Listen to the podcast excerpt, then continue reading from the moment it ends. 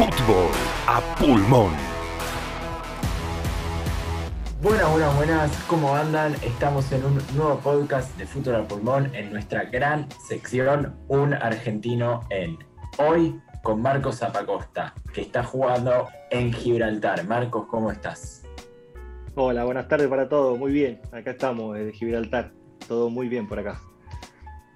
Perfecto. Vamos a arrancar con la pregunta que, que todos se deben hacer que es cómo surgió la idea de ir a jugar a Gibraltar, qué te llevó a aceptar la oferta, cómo fue el proceso. Vos nos contabas fuera de cámara que no sabías ni dónde quedaba. Contanos cómo fue, cómo fue, cómo analizaste la propuesta, cómo la aceptaste. La verdad que sí, eh, con la familia siempre fue muy graciosa la anécdota porque cuando se los dije, claramente a mí personalmente me pasó lo mismo. Uno tiene por historia, sabe donde conoce, conocimiento de los países como Gibraltar, como el Peñón de Gibraltar, pero no donde está ubicado exactamente, como cuando te dicen, no, eh, no sé, eh, Lituania, y no, no, no sabes dónde está. En cambio te dice Francia, Italia, ya sabes dónde está. Y, nada, y nos pusimos en el mapa y dijimos, ah, ahí queda Gibraltar, mira vos. Y bueno.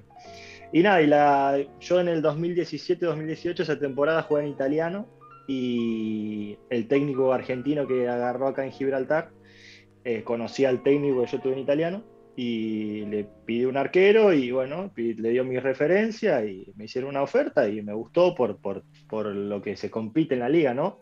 En la liga se compite por entrar a la Champions League, Europa League, y yo tenía muchas ganas, yo tengo el pasaporte comunitario italiano, entonces tenía muchas ganas de venir a jugar acá. Y, nada, ahí surgió la, la, primera propuesta y bueno, y la segunda ya por conocimiento, de, ya me conocían de acá de la liga y, y así surgió. Pero, pero nada, fue más que nada por, por, lo que te seduce de la liga es esto, ¿no? De jugar a la competencia europea. Claro, totalmente. Seguramente debe ser para vos un objetivo alcanzar, llegar a la Europa League o la Champions. Pero también queríamos saber cómo es un día en tu vida o cómo se vive en Gibraltar. Seguramente más tranquilo que en Argentina.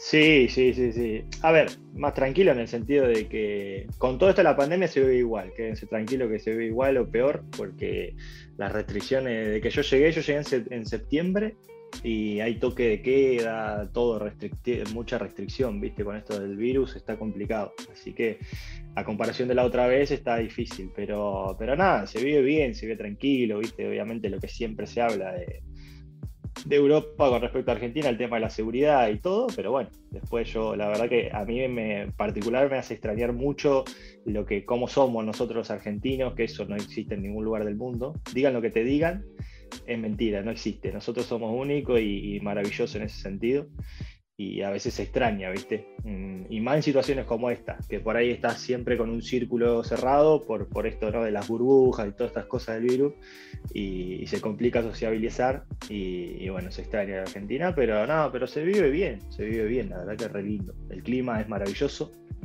acá está lo que sería la Costa del Sol de España y bueno, y también de Gibraltar, y el clima es una locura. Yo hoy supongo que estamos en invierno, ya casi llegando a la primavera y estuve en la playa un rato tomando mate en el día libre y maravilloso, ¿me entendés?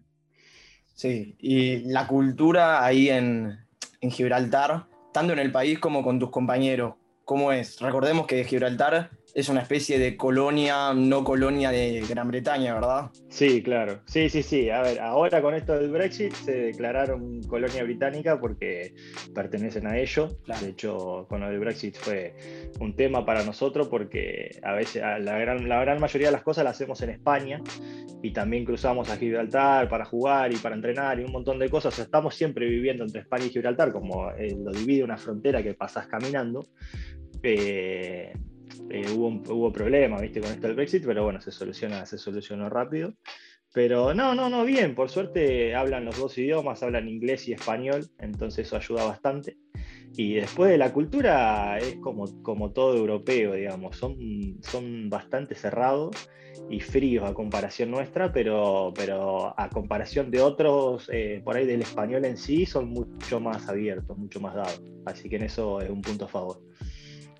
Perfecto. Vos nos hablabas antes de, la calidez que tiene el argentino que tanto nos caracteriza. ¿Y cómo pudiste pasarle vos a eso a tus compañeros, ya sea con sus simbolismos que pueden ser un mate, un alfajor, como nos contabas también afuera de cámara la música. ¿Cómo pudiste pasarle vos la, la cultura a tus compañeros y qué tomaste vos de tus compañeros, que seguramente deben ser la mayoría nativos de Gibraltar?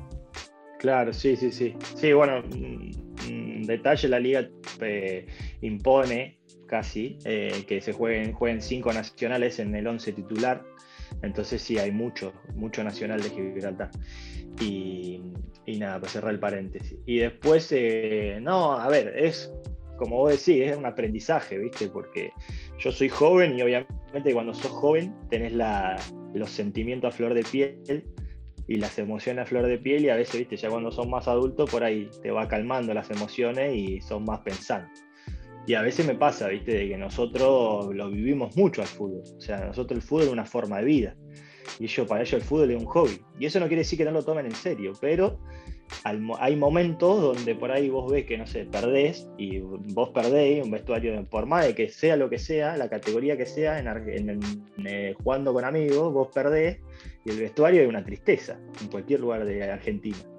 En cambio acá no, ¿viste? O sea, y bueno, y eso es algo que me toca adaptar, en los entrenamientos a veces lo mismo, eh, no sé, no sé, entrenamiento, vamos, no importa, no tanto. Son cosas que, te, que, te, que aprendes y uno trata también de inculcarle eso, ¿no? De que siempre la actitud y el vivirlo y el sentirlo no, no se negocia. A veces pasa eso que en los entrenamientos también eh, ellos van y como que van para, para distraerse y a nosotros no, ¿viste? Nosotros vamos como si fuera el último día de que jugamos al fútbol. Y bueno, y hay que mediar entre eso, ¿viste? Entre esos dos polos. Porque la realidad es que lo que hacen ellos es un poco más sano a como lo hacemos nosotros. Porque a veces nosotros nos cargamos de presión porque nos fue mal un entrenamiento y a veces hay 365 entrenamientos del año, entonces no puede que un entrenamiento sea si te va feliz o contento, eh, o triste, perdón pero eh, tampoco el otro extremo a veces de ello de que le importe poco perder. Pero bueno, eso, eso uno trata de inculcarle eso y aprender de cómo viven ellos, de la tranquilidad a veces que manejan y, por ahí un poco, se disfruta más el día a día de esa manera, ¿viste? Claro, y vos decías que para... Disculpa. No, no, te decía que vos decías que, para, para los jugadores allá en Gibraltar es un hobby el fútbol.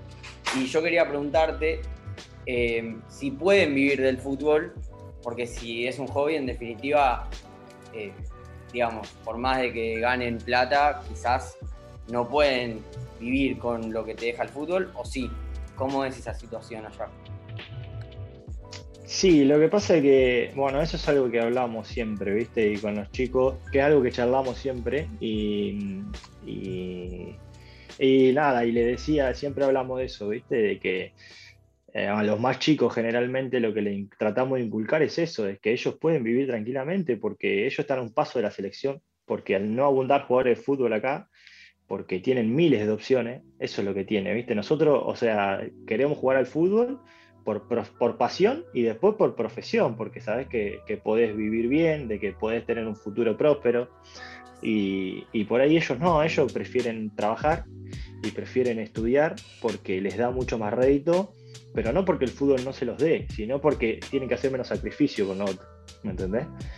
Eh, entonces como que tiene una vida bastante resuelta. Y eso no quiere decir que sea simple, porque la vida es compleja para todo, pero tiene la vida bastante resuelta. Nosotros por ahí lo económico sí lo ponemos sobre la balanza y ser jugador de fútbol hace que por ahí tengas una prosperidad económica más, más buena que por ahí estudiando, sacrificándote. O sea, vos estudiando y trabajando tenés que sacrificarte de la misma manera que si elegís la carrera de fútbol, como cualquier otra carrera, ¿me entendés? Entonces es como que acá no, acá no pasa eso, entonces no tienen ese hambre, como decimos allá en Argentina, eh, que nosotros tenemos. Nosotros lo intentamos inculcar de que por ahí ellos pueden jugar, no sé, ahora supongo que juegan, eh, juega la selección, juega contra Dinamarca eh, por la clasificación al Mundial y juegan contra Holanda. Y esos partidos, bueno, te los saca nadie. Y a vos te pagan por esos partidos y a vos te, ven los que los agentes, los representantes, te ven por esos partidos, te pueden sacar a cualquier lado. O sea, no es que, no juegan contra nadie o son selecciones que pasan desapercibidas, al contrario. Después, claramente, juegas contra Holanda y Holanda es Holanda. Pero bueno, pero jugué el partido, lo tenés, ¿me entendés? Y no es muy difícil llegar así, ahí, lo que pasa es que tenés que sacrificar, tenés que entrenar, tenés que ser profesional. Y a veces es lo que les cuesta a ellos, ¿viste? Al momento de la presión de ser profesionales, prefieren ir por otro camino, como que no les gusta eso. Claro, bueno, y vos justo hablabas de la selección y hablabas de que, bueno, jugás contra Holanda, contra equipos como Dinamarca, que son grandes equipos. ¿Alguna vez consideraste ser parte de la selección de Gibraltar, o sea, nacionalizarte?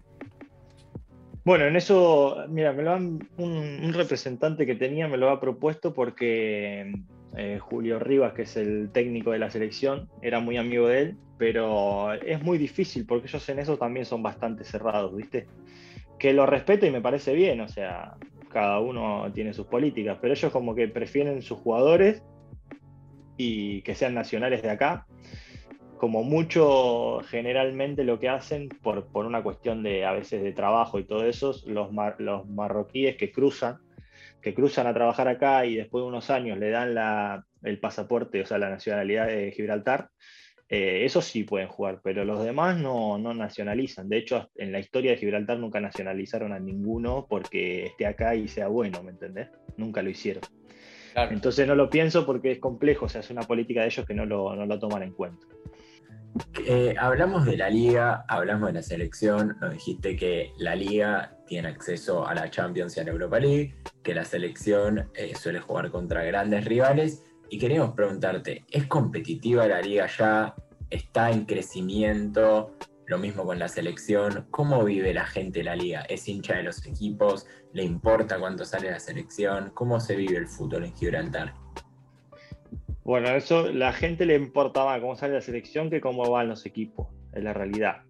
Y después eh, la liga en sí es, primero, la selección sí es competitiva eh, en el sentido de que va creciendo, no por ser competitiva en sí, de que te digo mañana juego con Holanda y le va a hacer un partido de, de, casi ganarle, pero sí va creciendo y va generando competencia entre sí para con los demás. Ahora ascendió de la National League, ascendió o sea, la verdad que está haciendo un trabajo muy bueno, muy bueno. Y en la liga lo, la liga lo que tiene es, es competitiva con los clubes que apuestan para ser competitiva. A ver si se entiende. Eh, los clubes que apuestan a llegar a las competencias europeas es competitivo. Los otros clubes que están no son competitivos, para nada. Eh, en eso te soy totalmente honesto. Eh, pero te puedo decir que los clubes que, apuestan por competir para llegar a las competencias europeas son muy competitivos y le pueden hacer partido a cualquiera de Argentina o cualquiera de acá de la zona, porque la realidad es que hay jugadores españoles, jugadores italianos, jugadores franceses, eh, los nacionales que juegan en equipos grandes o en los equipos más competitivos son muy buenos. la verdad que en eso sí es competitivo. Lo que tiene es que por ahí le está costando el, abrirse, ¿viste? Al mundo, el abrirse a, no sé, a la televisación, a todas esas cosas que por ahí a veces son medio cerrados. Pero bueno, ¿viste? Eso calculo que con los años lo van a ir mejorando. Eso es, eh, a veces son pasos, proyectos largos. Yo calculo que con esto de la selección, que le vaya bien, le va a dar un poco de, de, buenos augurios a que, a que abran un poco más la competitividad de la liga.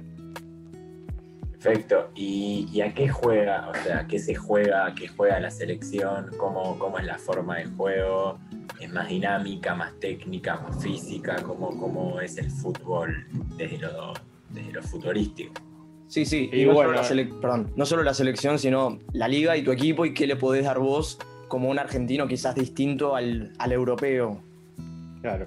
Eh, bueno, la, la, selección, porque como te decía, tiene a Julio Riva, que es uruguayo, y le inculcó la garra, ¿viste? el arco en cero, la defensa y el contragolpe. La verdad que juega así.